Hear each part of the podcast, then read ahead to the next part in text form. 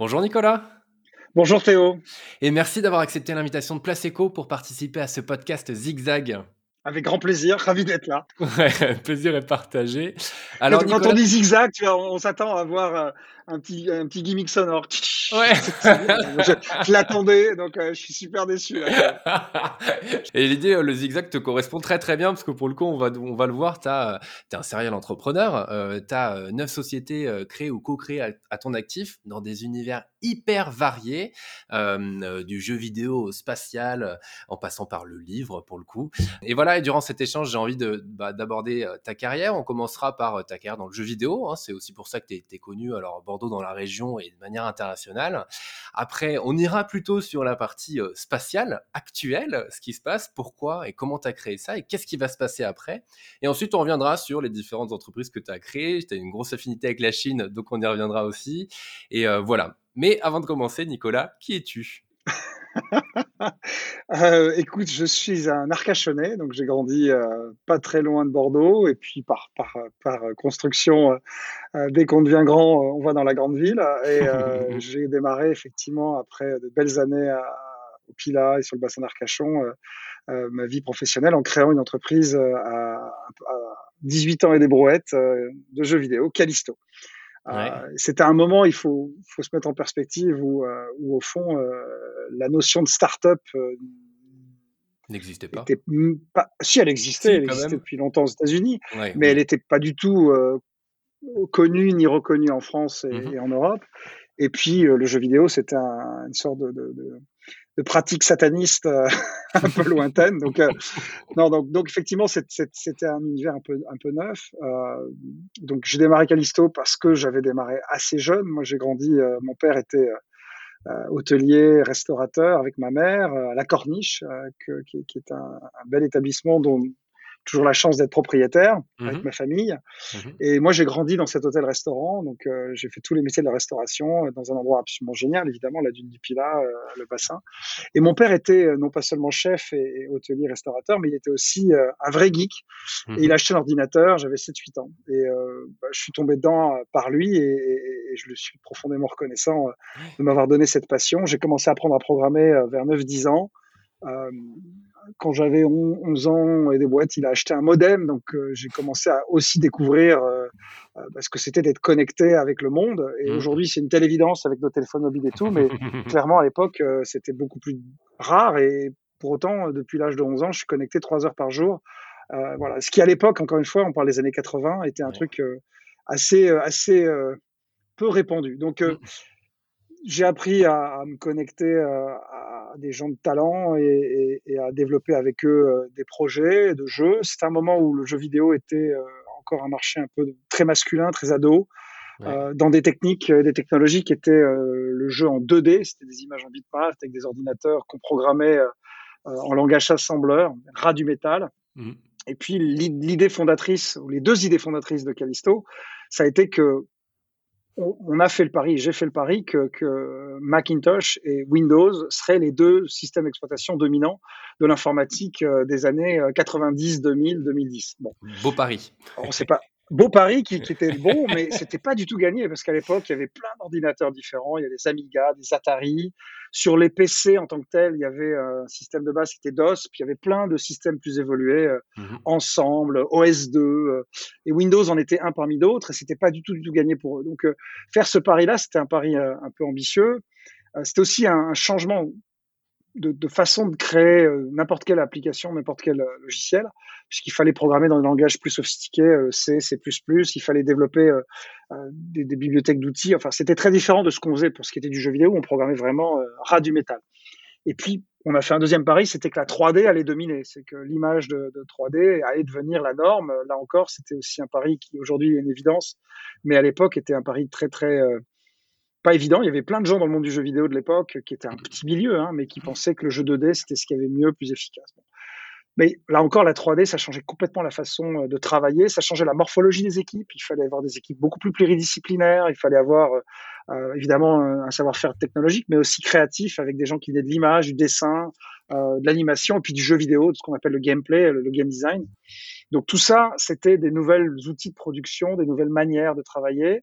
Et j'étais très inspiré parce que bah, aux États-Unis, je voyais avec Pixar, euh, les studios de, de, de, de Lucas, euh, puis de Disney euh, à terme, euh, et Lucas lui-même, hein, George Lucas, a monté autour de ses films Star Wars toute une façon de travailler la création avec des studios d'effets spéciaux ILM, avec des, des, des, normes et technologies dans le son, et puis tout un travail de création, de créativité dont, on connaît le résultat. Et Indiana Jones, Star Wars. Donc enfant de la pop culture, hein, j'étais dingue, et je suis toujours de manga, euh, d'animé, euh, et puis d'Hollywood de, et de tout ce qui s'y faisait.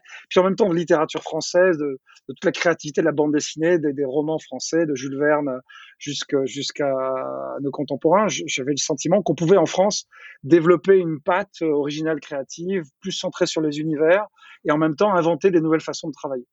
On a démarré, puis euh, voilà, on ne savait pas que c'était impossible, alors on, est parti. On est parti, je suis parti avec 4500 euros à peu près, donc euh, ce qui est une somme considérable euh, à l'époque. Hein. J'avais gagné moi-même parce que je voulais pas demander un centime à ma famille. Et puis on a, on a, on a, j'ai réuni des gens extraordinaires que je connaissais depuis 6-7 ans, même si je n'avais jamais rencontré physiquement. Mmh. Euh, et on s'est retrouvé euh, d'abord à Arcachon, après on s'est installé à Bordeaux, à Codéran, ensuite on a à Mariadec, enfin même pas, on démarrait à Tourny, euh, dans ce qui semblait être un ancien salon de massage euh, euh prohibé par les lois et les mœurs de ce pays. ensuite, on est parti à Codéran, ensuite on est parti à Mériadec, ensuite dans les Chartrons, et puis l'entreprise s'est développée. Et pendant 11 ans, on a grandi, grandi pour faire une entreprise de pratiquement 350 salariés au, au mmh. pic, et puis une société qui a fait 15% de résultats nets pendant 11 ans.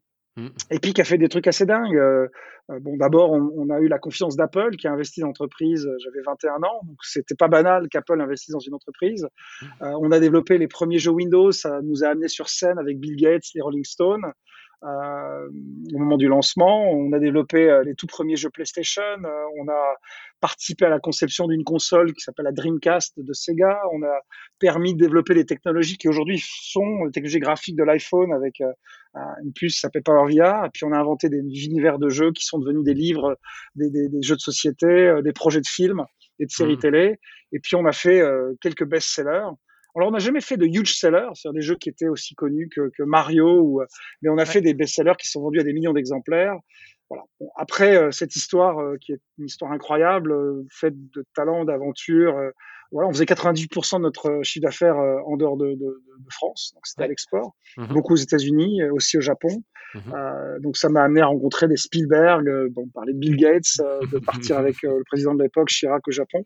Mmh. Euh, et puis on est rentré en bourse, ce qui était rétrospectivement une mauvaise idée, mmh. euh, parce qu'on est parti en, avec un très ambitieux plan de développement. La bourse, euh, on a pris cette stratégie qui semblait intelligente à l'époque d'aller de, chercher, de, de, lever. bon, je parle à des entrepreneurs qui, qui t'écoutent, mais de lever 25% finalement de la somme qu'on avait engagée, mmh. avec l'idée qu'on allait être mieux valorisé au fur et à mesure du temps et que la bourse serait toujours là. En gros, on a dépensé, on a engagé 100, euh, on a levé 25. Les 75, on, allait les chercher l'année d'après en disant qu'on aurait une meilleure valeur, on serait moins dilué. Entre temps, la bourse a explosé et mmh. euh, les 75, on les avait pas et on avait des dépenses et on s'est retrouvé pris en étau euh, avec ces mmh. dépenses. Et puis après, dans ces moments où il y a des crises de, trésorerie, bah, quand on a une croissance forte, il se trouve qu'en plus on était très médiatique médiatisé, mmh. bah, l'attention a fait que bah, la médiatisation positive et la médiatisation négative, que, que toutes les difficultés qu'on a quand on passe de 50 à 350, euh, bah, elles ont un peu explosé, que les erreurs euh, que nous avons fait, que j'ai faites, euh, elles ont été maximisées mille fois et que l'entreprise s'est arrêtée dans des moments de douleur euh, terribles. Euh, et, comment toi tu l'as vécu, justement le fait de passer de, milliardaire pour le coup, parce que c'était le cas, à, après une liquidation de, cette, belle entreprise quoi? Enfin, comment tu te relèves aussi de ça? Ouais, et de, ruine. Hein, J'avais les huissiers à la maison. C'était très très dur. Alors c'était très dur en plus parce que et c'est des moments euh, même compliqués à raconter, euh, parce que j'ai mmh. perdu neuf membres de ma famille la même année, donc c'était vraiment une mmh. année horrible. Euh, mmh. j'ai perdu mon père d'une crise cardiaque, mon, mon, oncle d'un problème pulmonaire, ma, ma, tante veuve et mes deux cousins de 5 et 10 dans un accident d'avion. Enfin, c'était juste abominable. Et, puis, par-dessus, la, la, presse qui, qui me qui, m'avait encensé, qui me, qui me, me jetait... C'était sur place. C'était dur pour ma famille. Et puis, il y avait des actionnaires qui m'avaient fait confiance euh, en bourse, qui, euh, qui perdaient euh, leur investissement. Moi, je me suis retrouvé vraiment ruiné. Je ne pouvais pas payer rien. Et même si je viens d'une famille qui a, qui a, qui a, à un moment donné, c'est ma responsabilité. J'avais, j'avais, voilà, ma famille m'a aidé jusqu'à qu'elle pouvait. Et arrivé un moment, j'étais vraiment, vraiment, mmh. vraiment dans la merde. Et, donc, c'était très, très dur. bah, je, je dirais que ces moments-là, on, d'abord, il y avait quand même une réalité, c'est que l'entreprise était belle. Et d'ailleurs, je suis très heureux que, que il y a des, des unités euh, d'affaires, hein, des, des, business units, comme on dit en mot français, de l'entreprise, qui sont devenues des entreprises en tant que telles, avec la mmh. même structure d'équipe, les équipes en place, les technologies qu'on avait développées, les entreprises ont développées, les clients qu'on avait a développés, euh, et qui ont prospéré, qui ont aujourd'hui de belles entreprises. Donc, ça fait penser qu'on a quand même des actifs qui ont, euh, qui ont traversé ce moment-là, qui est pas de malentendu, euh, c'est dû à, au talent des équipes de Calisto qui sont devenus euh, des entrepreneurs et des, dirigeants remarquables euh, dans plusieurs entreprises qui sont aujourd'hui prospères à Bordeaux. Donc le talent leur en revient. Mais au moins, c'était le témoignage qu'on avait quand même fait quelque chose qui était euh, qui avait avec une certaine robustesse. Et puis pour ce qui me concerne, bah, évidemment, des moments de doute très violents, de remise en cause. Puis au final, j'ai commencé à faire des missions de conseil pour Ubisoft, qui est une entreprise pour laquelle ensuite j'ai travaillé, dirigé le studio. Euh, et puis j'ai vu que finalement j'avais quand même quelques savoir-faire, donc on regagne un peu confiance. Mmh. Euh, la justice euh, qui regarde avec euh, aucune complaisance ce qui s'est passé me blanchit, donc quelque part c'est aussi très important pour se reconstruire. J'ai écrit un livre mmh. où j'ai raconté l'histoire, Citizen Game. Mmh. Euh, qui, qui, a eu, qui a été plutôt bien accueilli. Donc ça m'a aussi permis de passer à autre chose. Puis après, j'ai fait tout un tas d'autres choses. J'ai travaillé dans, dans des groupes euh, comme je travaille pour Lagardère, donc je travaille pour Ubisoft. Lagardère, euh, grand groupe, j'avais lancé toute l'activité mobile, d'applications mobiles. Mmh. Puis, puis voilà. Puis petit à petit, je me suis mis à aussi, au fur et à mesure que je regagnais un petit peu de sous, que je commençais à à peu près payer mes dettes, que Jusqu'il n'y a pas très longtemps, je payais toujours. Hein. Ça m'a mis euh, grosso modo 20, 20, plus de 22 ans, 23 ans pour payer toutes mes dettes Calisto. Euh, donc juste pour dire que je suis sorti vraiment, euh, euh c'était dur. Mais bon, j'ai commencé à, à, les petits sous que je gagnais à réinvestir avec l'idée simple que je, au fond, je savais pas ce qu'il fallait faire, mais moi, je pouvais dire ce qu'il fallait pas faire. Et puis, ça m'a pas trop mal réussi. Et puis, j'ai eu, voilà, j'ai eu la chance d'être aussi porté, comme beaucoup d'entre nous, par euh, l'essor des technologies. Mmh. Donc, j'ai, pu, on a développé des web agencies, des applications mobiles en France, mmh. euh, en Allemagne, euh, en Corée, aux États-Unis, en Chine. Mmh. Euh, voilà, une belle aventure. Ouais, et ce qui, ce qui est fou aussi, c'est que bah, pour le coup, tu n'as pas été dégoûté du secteur des jeux vidéo, puisqu'après, euh, tu es, resté un petit peu euh, bah, dedans, si je ne m'abuse, hein, euh, tout simplement, même si on va, on va, on va rapidement arriver sur le spatial quand même, parce que c'est aussi hyper intéressant.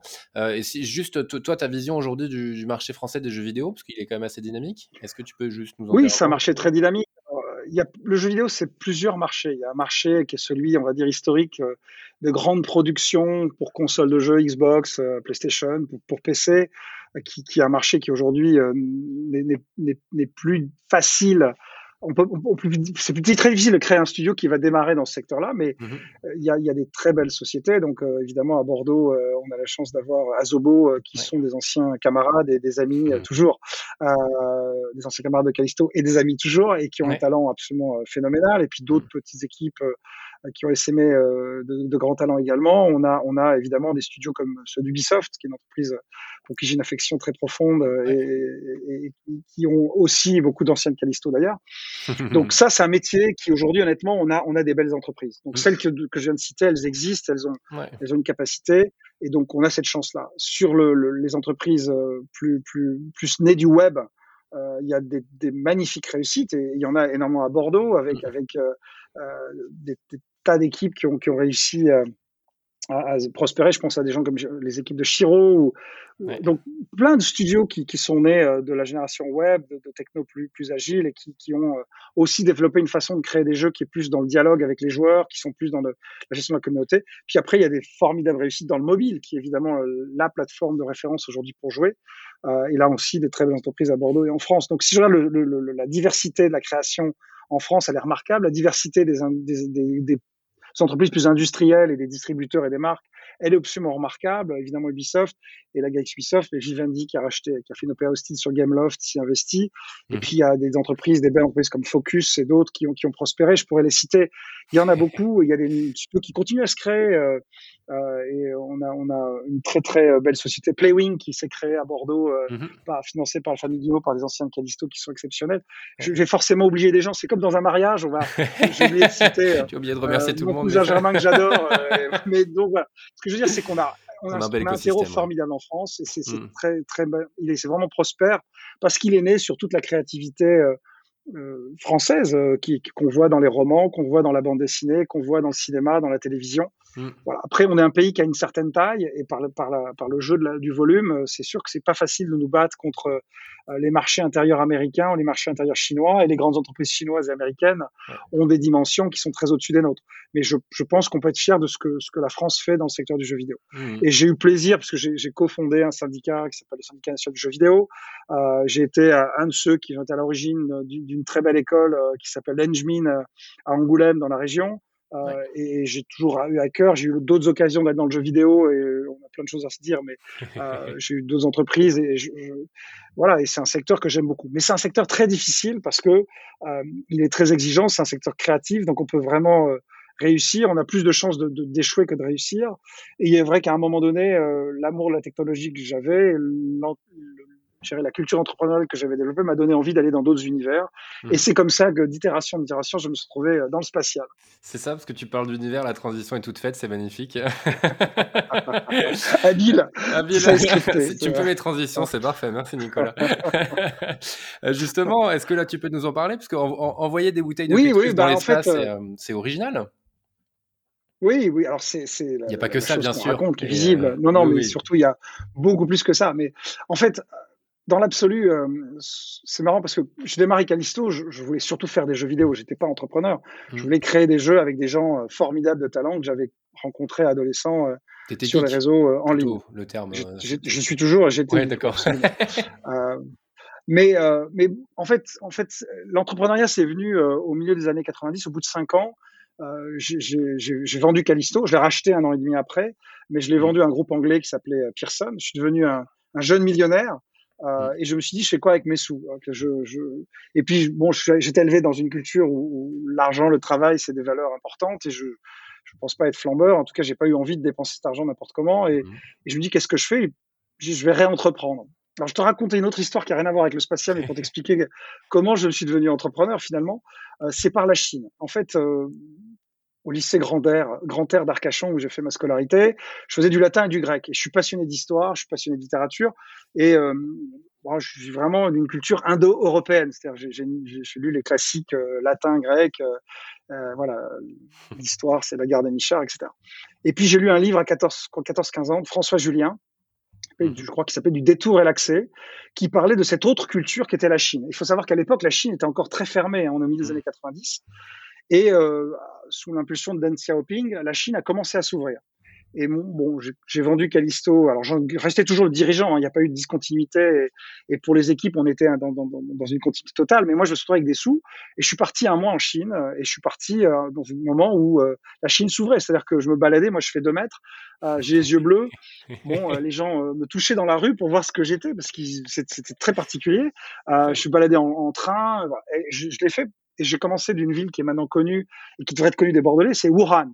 Mmh euh, la ville de Wuhan est jumelée de Bordeaux et en fait euh, et la province de, de Roubaix, euh, Roubaix, je prononce mal, mais euh, qui est la province de Wuhan est jumelée avec la région Nouvelle-Aquitaine. Donc il y avait plein d'étudiants de, de, chinois dans l'université de Bordeaux qui apprenaient le français. Je suis devenu ami avec un certain nombre d'entre eux, puis dont un qui s'appelle Chen Shi, qui est devenu un ami très très proche, et il m'a fait découvrir la Chine de l'intérieur. Bref, j'arrive en Chine et puis je, je, je découvre le pays, euh, je me balade et puis assez vite je m'aperçois que je commence à me dire mais qu'est-ce que il n'y a pas des trucs à faire, il n'y a pas une façon de connecter les gens que je connais, ce que je sais faire avec. Et puis évidemment je me dis je, le jeu vidéo, la Chine, c'est une évidence.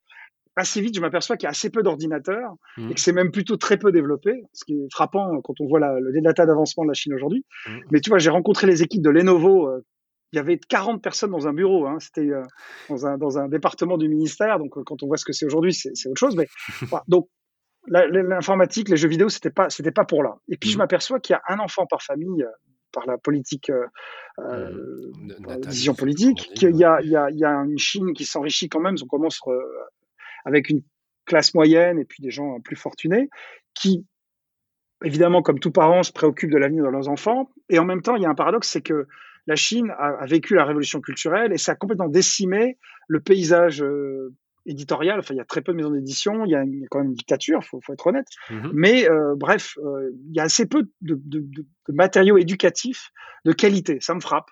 Mmh. Euh, j'ai toujours aimé l'éducation en tant que telle et je, je vois qu'il n'y a rien. Et en même temps, à côté, il y a plein d'éditeurs de livres pour enfants qui me qui, euh, qui, qui appellent Callisto parce qu'ils voudraient faire une version, une application, une version numérique de leur de leurs livres, de leur propriété intellectuelle, de leur contenu, leur créativité. Donc on fait plein de produits avec Flammarion, avec Hachette, avec euh, des éditeurs plus, moins connus comme, enfin, importants comme Playback, moins connus dans, dans, le public. Ouais. Et puis je me dis, mais bon, c'est ça qu'il faut faire. Il faut éditer des livres pour enfants en Chine. Mmh. Donc j'ai jamais édité de livre de ma vie. Je connais rien à l'édition de livres pour enfants et je connais rien à la Chine. Donc euh, déjà c'est bon. Mais j'achète des droits, donc euh, du Père Castor, euh, des Incollables, voilà, de plein de livres. Et je monte une équipe avec des, des, des gens extrêmement talentueux qui, qui, ont pu aussi, pour certains, travailler après pour Callisto et être parmi ceux que j'ai cités mmh. de, tout à l'heure dans les studios.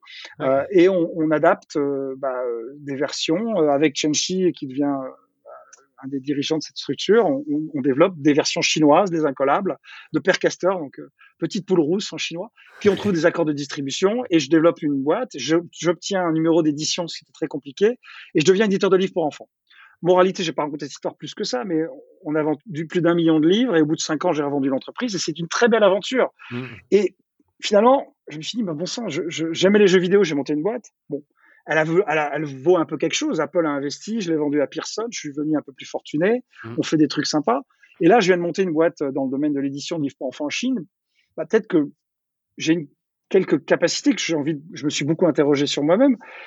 Qu'est-ce que je sais faire? Moi, je sais rien faire. Je sais réunir des gens qui savent faire des choses et autant que possible, j'essaie de leur donner l'élan et les moyens d'aller au bout. Et puis après, je suis un garçon un peu maniaque et exigeant et je pense que, in fine, quand on fait les choses avec rigueur, les chiffres suivent et qu'après, quand on a, on, a, on a une rencontre avec un client, c'est ça qui fait une entreprise, ouais. on peut développer euh, des belles aventures entrepreneuriales. Et j'ai commencé à réfléchir à d'autres choses. Donc, c'est là où j'ai commencé à accompagner des, des web agencies euh, au mmh. moment où ça démarrait, euh, où on a développé d'autres projets dans des domaines plus général de la tech. Mmh. Ça ne m'a pas quitté. Avec après les moments difficiles, après Callisto, bah, je me suis investi beaucoup en tant que business angel quand j'ai commencé à en avoir un peu les moyens, mentor. Euh, je l'ai fait dans d'autres cultures, beaucoup en Allemagne. J'étais très à Berlin, je suis germanophone et germanophile. Donc euh, j'ai découvert Berlin à un moment où les, star les startups explosaient à Berlin, donc c'était incroyable. Je, je, je, suis aussi beaucoup impliqué en Corée, où je suis mentor d'un des plus gros incubateurs de Séoul et où j'ai développé beaucoup d'amitié là-bas, et bon, toujours en Chine. Callisto faisait beaucoup, beaucoup de choses au Japon, donc j'ai continué à aller pas mal au Japon. Et les États-Unis, ça a toujours été euh, le pays dans lequel évidemment on faisait, donc j'ai beaucoup, beaucoup, beaucoup, beaucoup de contacts dans la Silicon Valley. Voilà, et puis je, je vais accélérer. Euh, tu m'arrêtes hein, si je suis trop bavard. Mais, non, mais euh, du coup, je me retrouve dans les années. Euh... Vas-y, c'est très bien. C'est très intéressant. Je continue, dans les années oui, 2012-2013. Euh, bah, Elon Musk, Jeff Bezos, ouais. qui ont magnifiquement réussi dans le numérique. Mm se, se, vont au bout de leurs rêves spatiaux. Il y a Virgin, euh, enfin, il y a Richard Branson, mmh. euh, qui, qui, est le, le milliardaire qu'on connaît, euh, mmh. qui a lancé Virgin Galactic, Elon lance SpaceX, euh, Jeff Bezos lance, lance Blue Origin. Et moi, ça m'interpelle. Et j'en parle à un ami proche qui s'appelle Emmanuel Chepard, qui est un ami et avec lequel j'ai travaillé. On a développé des projets entrepreneuriaux ensemble dans la tech, dans le vin. Il a été un des premiers à faire les sites web de beaucoup de, de, de châteaux dans, dans, le Bordelais. Et euh, on commence à réfléchir, euh, voilà, qu'est-ce qu'on peut faire dans le spatial? Avec cette idée, euh, comme dans l'histoire de la Chine que j'évoquais, que finalement, voilà, il n'y a pas de limite, il faut, faut rêver grand, et puis après, bon, bah, on avance pas à pas. Et puis on s'est dit, bon, on sera peut-être pas capable de faire la prochaine fusée, mais peut-être on peut être ceux qui sont les plus malins pour les utiliser. ouais. Donc on a commencé à se dire, mais qu'est-ce qu'il y a d'intéressant à faire dans l'espace? Et puis on a regardé tout ce qui se passait dans l'espace, et on s'est pris de passion pour la station orbitale internationale, et on a vu que ça fait 20 ans qu'on fait de la recherche sur la station orbitale internationale et qu'il y avait des trucs absolument fascinants qui se passaient quand on crée l'atmosphère terrestre dans l'espace. Et quand on recrée ce qui se passait sur Terre dans l'espace et qu'on enlevait un truc qui s'appelle la gravité.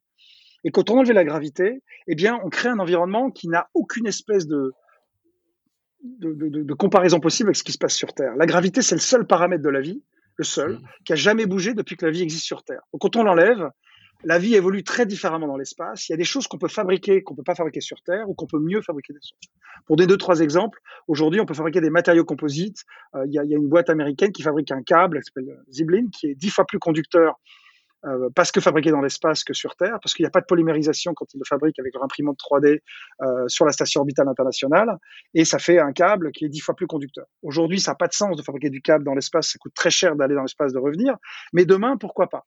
Et dans les sciences de la vie, il y a encore plus de trucs dingues qui peuvent se passer grâce à l'absence de gravité. Nous, on s'est pris de mmh passion pour le sujet agriculture parce qu'on est très sensible euh, à des sujets de société fondamentaux pour l'avenir de l'humanité, et j'espère qu'on l'est tous, c'est le changement climatique. Mmh. Et on s'est dit, bon, bah, le, le, le, le, changement climatique, ça appelle à des changements de comportement et de société. C'est pas le sujet de notre, de notre échange, donc je vais pas en reparler, même si c'est un sujet où il y aurait beaucoup à dire. Et j'espère qu'on dira beaucoup par ailleurs. Mais on s'est dit, par contre, c'est déjà trop tard, et le vrai sujet, c'est que l'agriculture, ça va être chaud parce que les plantes vont s'adapter, mais sans doute pas assez vite pour, mmh. euh, pour, pour nourrir l'humanité. Et la réalité, c'est que si on se préoccupe un peu en, vieillissant euh, de l'aventure entrepreneuriale, on se préoccupe aussi de, du produit et des services qu'on propose. Et Emmanuel et moi, on a eu cette envie de se dire qu'est-ce qui pourrait être utile pour nos enfants, nos petits-enfants, les générations qui viennent. Et on s'est dit, on a ce paradoxe d'avoir une agriculture qui est menacée par le changement climatique, et en même temps, on a un besoin tous euh, d'avoir une agriculture plus saine. On veut de l'agriculture bio, on veut arrêter les pesticides. Et ça, ça fait un truc un peu compliqué. Voilà. Et on s'est dit, bah, peut-être qu'il y a quelque chose à faire dans l'espace. Et on s'est, on a eu la chance de faire tout un tas de rencontres euh, avec des chercheurs. Euh, un, un, de ceux qui nous a profondément inspiré, c'est Denis Dubourdieu, mmh. qui est un grand œnologue, qui est malheureusement disparu aujourd'hui, qui avait créé l'ISVV, l'Institut des sciences de la vigne et du vin à Bordeaux. Et on a, on a rencontré les équipes de l'ISVV. On s'est dit, il y a un programme de recherche à faire sur la vigne et le vin. Et on va, se, on va faire toute la chaîne, de la plante jusqu'au vin. Et sur chacun de ces, donc la fermentation au milieu et tout un tas de choses. Et on s'est dit, on va monter ce programme et on va utiliser nos connexions avec SpaceX, Blue Origin, euh, qu'on a commencé à développer par le numérique, par les startups, mmh. par la tech. Ouais. Et puis petit à petit, on a monté un programme qui coûtait beaucoup d'argent. On s'est posé des questions de comment on peut arriver à, à, le financer, à le développer, et on a été créatif. Et euh, les bouteilles de vin sont venues dans cette dynamique-là. Euh, mhm. comme un élément de recherche et un élément peut-être euh, de notre modèle économique des chances qu'on aurait de développer l'entreprise demain et après-demain. Et puis, euh, bah, en cinq ans, on est devenu aujourd'hui très proche de SpaceX. On a travaillé avec Blue Origin, dont on est très proche, et on a fait le premier programme de recherche privé sur la station orbitale. On l'a fait en travaillant avec beaucoup de gens très différents. On a la NASA, le CNES, l'Agence spatiale européenne. Là, on a des mhm. missions qu'on va faire avec l'Agence spatiale russe, l'Agence spatiale chinoise, l'Agence spatiale japonaise. Et on, on est, je pense, aujourd'hui une des entreprises qui est les plus euh, diversifiées, innovantes pour faire de la promesse de ce qu'on peut fabriquer dans l'espace pour la Terre une réalité. Ouais. Donc ça, c'est Space Cargo Limited. C'est une équipe d'une quinzaine de personnes. C'est euh, une, belle dynamique et, et, on espère euh, de beaux projets demain et après-demain. Ça reste très casse-gueule, très compliqué, mais très passionnant.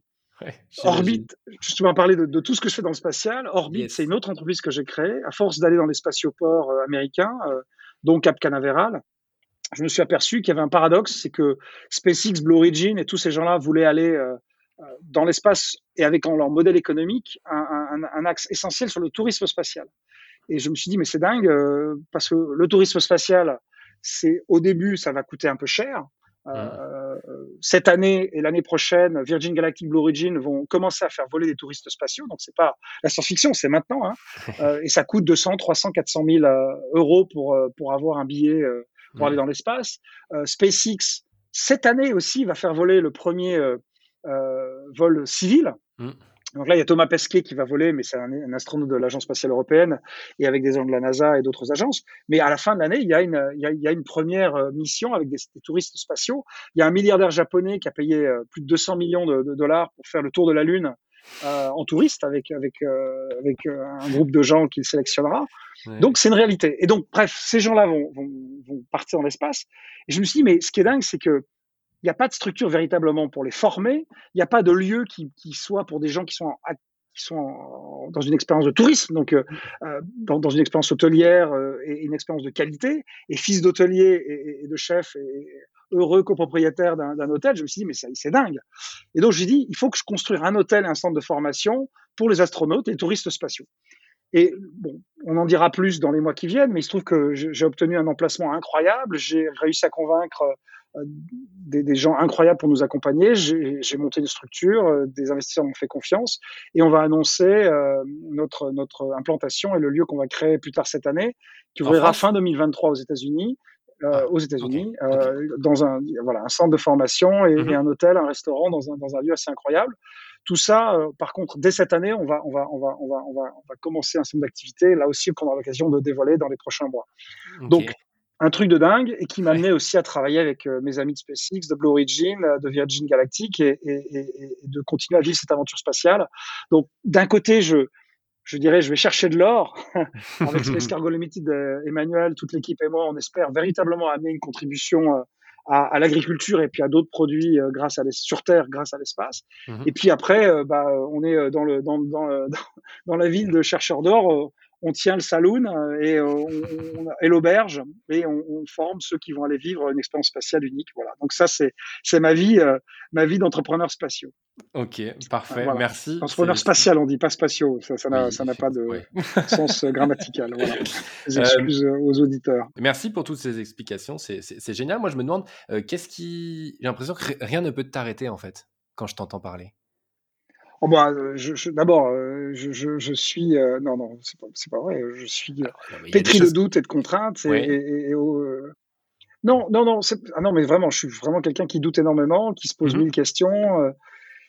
Maintenant, dans, ce cas, je vais reformuler ma question. Quelles, sont, d'après toi, les clés de réussite alors pour entreprendre à chaque fois, pour se dire que j'ai jamais d'humilité. Je, je, disais tout à l'heure, bien sûr. Je, dirais que comme je disais tout à l'heure, moi, je, sais ce qu'il ne faut pas faire. Déjà, je commence à certaines certitudes là-dessus. Ce qu'il faut faire, je ne sais pas. Je pense qu'il il y a plein d'entrepreneurs qui ont plein de façons de fonctionner différemment. Il y a des entrepreneurs qui savent faire des choses extraordinaires que je ne sais pas faire. Mmh moi, j'aime bien, j'aime bien aller dans des univers nouveaux et, arriver à, forger des, chemins. Et quelque part, je me dis, c'est une phrase d'Orson Welles, hein, c'est pour aller sur la Lune, vise les étoiles. Je crois que mmh c'est ça, ou c'est peut-être l'inverse, mais enfin, en gros, si tu vises très très grand, tu peux faire des grandes choses. Alors, si tu es formidablement euh, doué et chanceux, euh, doué, je crois pas, je l'être, chanceux, je l'espère, mais, mais tu peux faire des choses très très grandes. Mais c'est sûr que, voilà, on a fait, euh, quand, quand j'étais sur le pas de tir euh, à Cap Canaveral et que je voyais partir euh, nos, nos, nos, notre cargaison sur la station orbitale, que j'étais avec des écrans de contrôle avec Emmanuel et l'équipe à voir des astronautes manipuler nos plantes, nos bouteilles. Et honnêtement, on a pris beaucoup de temps d'astronautes et, voilà, être en, collaboration avec la NASA, avec l'Agence spatiale européenne, c'est sûr que c'est un truc de dingue. Mmh. Mais vraiment, autant effectivement que. que, Mais pour arriver à faire ça, je pense que il faut pas s'imposer de limites quand on parle d'une certaine ambition. Ensuite, euh, je pense que, alors c'est mon mode de fonctionnement, je pense qu'il faut vraiment arriver à, à trouver l'équilibre entre le doute et la certitude. Et c'est très compliqué. Et dans des moments dans ma vie, euh, j'ai été euh, certain alors que j'aurais dû douter. Il y a des mmh moments dans ma vie où j'ai douté alors que j'aurais été certain. Et ce que j'arrive à faire un petit peu mieux, mais je dis un petit peu, c'est finalement d'essayer de mieux équilibrer ces périodes-là. Donc, douter très fort quand il le faut, avoir des certitudes extrêmement chevillé au corps quand il le faut. C'est l'articulation de ces, ces phases-là qui sont, qui sont si difficiles. Et ensuite, et ensuite, et avant tout, il n'y a pas d'entrepreneur qui réussisse. Je pense que tous ceux qui sont entrepreneurs le savent très bien, sans une équipe. Donc c'est mmh. aussi euh, avoir des valeurs. Chacun a son style de management, son, sa façon de fonctionner. Moi, dans mon, dans mon management, j'ai fait des erreurs. Euh, dans mes mmh. collaborateurs, il y a des gens qui, qui, des gens qui ont travaillé pour moi, qui voudront jamais retravailler pour moi. Il y en a aussi qui, qui, qui m'honorent toujours de leur confiance. Et quelque part, c'est les blessures entre guillemets les plus les plus vives. C'est euh, d'avoir euh, euh, trahi la confiance, d'avoir déçu des actionnaires, euh, comme je l'ai fait, parce que j'ai levé des fonds. Euh, le, plus, le, le, plus terrible, ça a été Callisto pour les actionnaires qui m'ont fait confiance. Mmh. Bon, tout ce que je peux dire, c'est que j'ai fait les choses avec sincérité, avec rigueur, avec valeur, que j'ai mis mon argent, et c'est pour ça que j'ai mis tant de temps pour rembourser mes dettes, c'est que j'ai vraiment, je suis sorti vraiment rincé et ruiné de, de, de Callisto, mmh. et que je pense qu'à un moment donné, il faut un alignement entre les actionnaires, les salariés, les dirigeants, et que voilà, à partir du moment où on est transparent et rigoureux, euh, après, on peut, on peut vivre des aventures très fortes. Mmh. Mais euh, tout ça, c'est des questions d'ajustement et, beaucoup d'humilité parce que parce que c'est très difficile et très très compliqué. Mais c'est au final des aventures incroyables et quand on arrive à faire des choses qui touchent les gens. Et bon, je, je, je racontais dans, dans, mon bouquin euh, quand la première fois je suis allé aux États-Unis, que je suis à San Francisco dans une boutique de jeux vidéo et que je vois un groupe de gens agglutinés sur un écran en train de se marrer, putain, euh, ça peut être intéressant de voir à quoi il joue. Euh, ça doit être un concurrent, il faut que j'apprenne. Et puis je regarde, et c'est un jeu qu'on a fait à Bordeaux. ça, c'est des moments de dingue, parce qu'on se dit bon sang, changeant.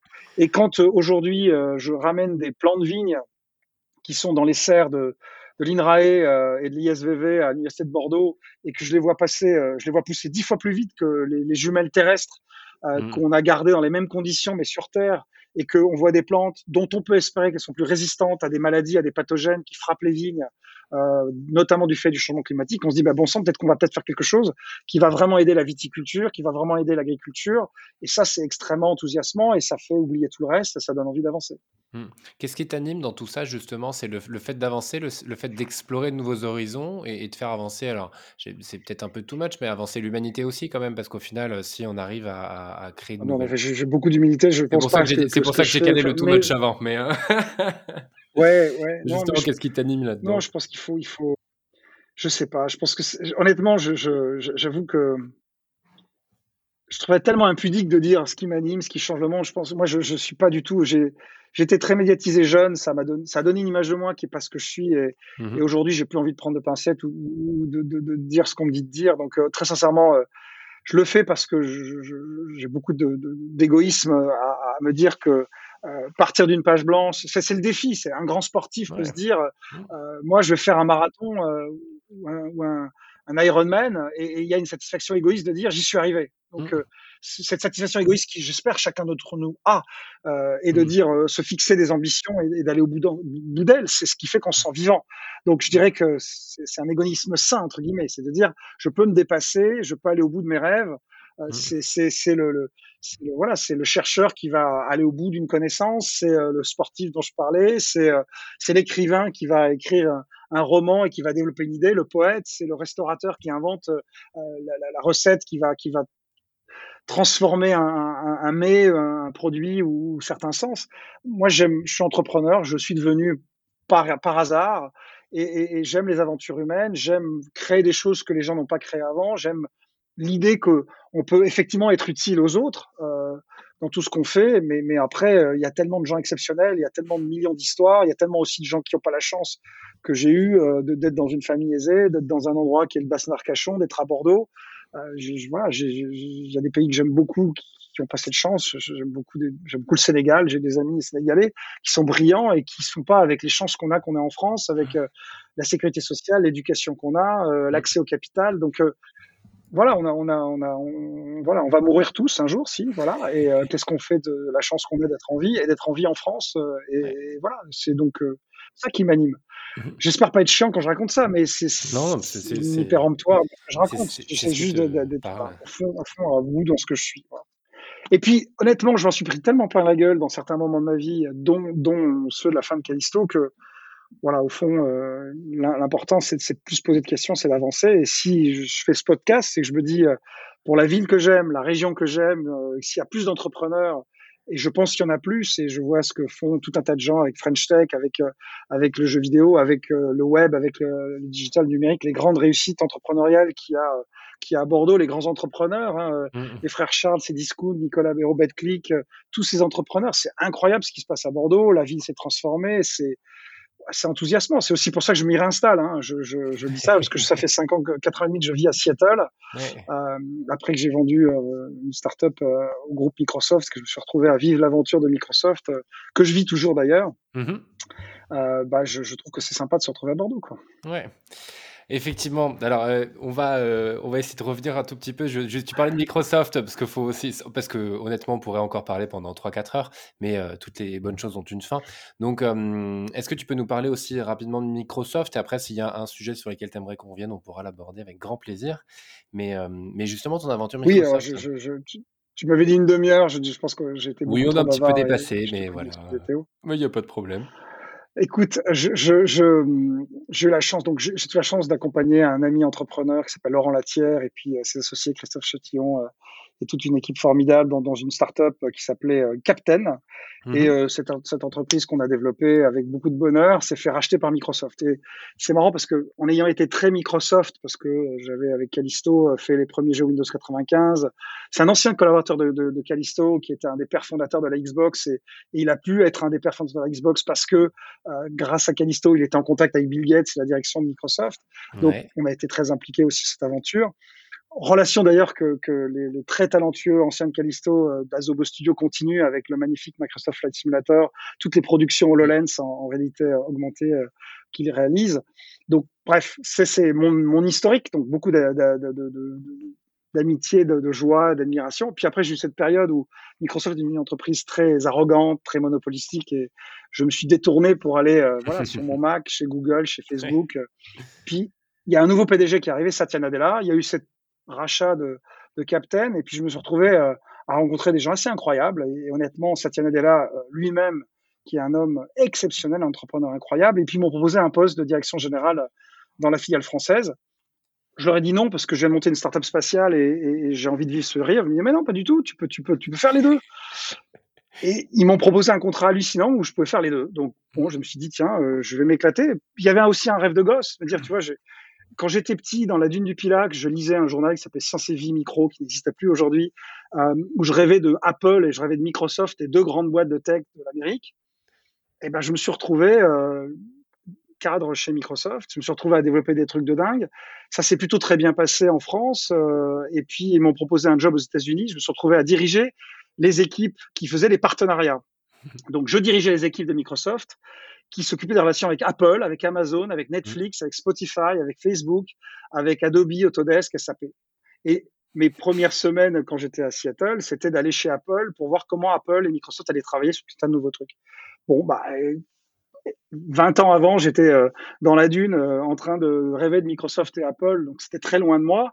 Donc ça, c'était un truc assez incroyable. Et Microsoft s'est transformé, c'est une boîte exceptionnelle. Euh, voilà, il se trouve qu'après, j'ai eu la chance de, de, suivre le numéro 2 de Microsoft, qui est le directeur des ventes, qui est un Français, qui s'appelle Jean-Philippe Courtois, dont mmh. j'ai rejoint le cabinet, l'équipe. Et je, je le conseille et je l'accompagne euh, modestement. Hein. C'est brillant et l'entreprise est sur différents sujets et c'est passionnant. Euh, et, et, voilà, et tout en continuant à vivre mes aventures entrepreneuriales, tout en essayant d'être aussi un peu actif dans les histoires de famille, euh, parce qu'on a, on a toujours avec euh, la Corniche, avec euh, l'entreprise de construction sur le bassin, des belles aventures. Et, et puis après, tous les décès qu'on a eu dans notre famille, bah, c'était pas forcément facile. Donc tout ça aussi est formidable. Donc j'ai cette chance de, de, faire tout ça. Donc mmh voilà, une vie d'entrepreneur bien remplie et des semaines de 95 heures. Voilà, c'est ça. Je me, me, je me posais la question aussi. Donc beaucoup de gratitude à ma femme et, mes enfants pour, pour accepter, euh, accepter ces, parfois rythmes un peu intenses. eh ben écoute Nicolas, merci beaucoup. Euh, je, retiens plein de choses de cet échange pour le coup, le, fait de, voir grand que tout est possible aussi. Enfin voilà, c'est ce que je retiens souvent dans l'entrepreneuriat quand on y croit, quand on, quand on travaille dur et qu'on voit très grand, ben, on peut y arriver. Donc euh, voilà, un grand merci. Longue vie, longue vie au, au spatial et, à toutes les prochaines aventures. Et, à très bientôt. Merci beaucoup Théo de ce moment. Et puis dès que le confinement est terminé, venez à la corniche, on vous attend. Euh, sachez-le, euh, les restaurateurs, les hôteliers sous. Je pense que dès que donc j'en profite pas, pas, que la corniche. Oui, bien sûr. Dès que tout rouvre, je pense qu'on sera très nombreux à y aller. On a tous hâte. Oui, ça c'est clair. on attend ça avec impatience. Bon sang. Un grand merci. À très bientôt. Bon, mais prenez soin de vous. Merci de ton invitation, Théo. Avec plaisir. Salut.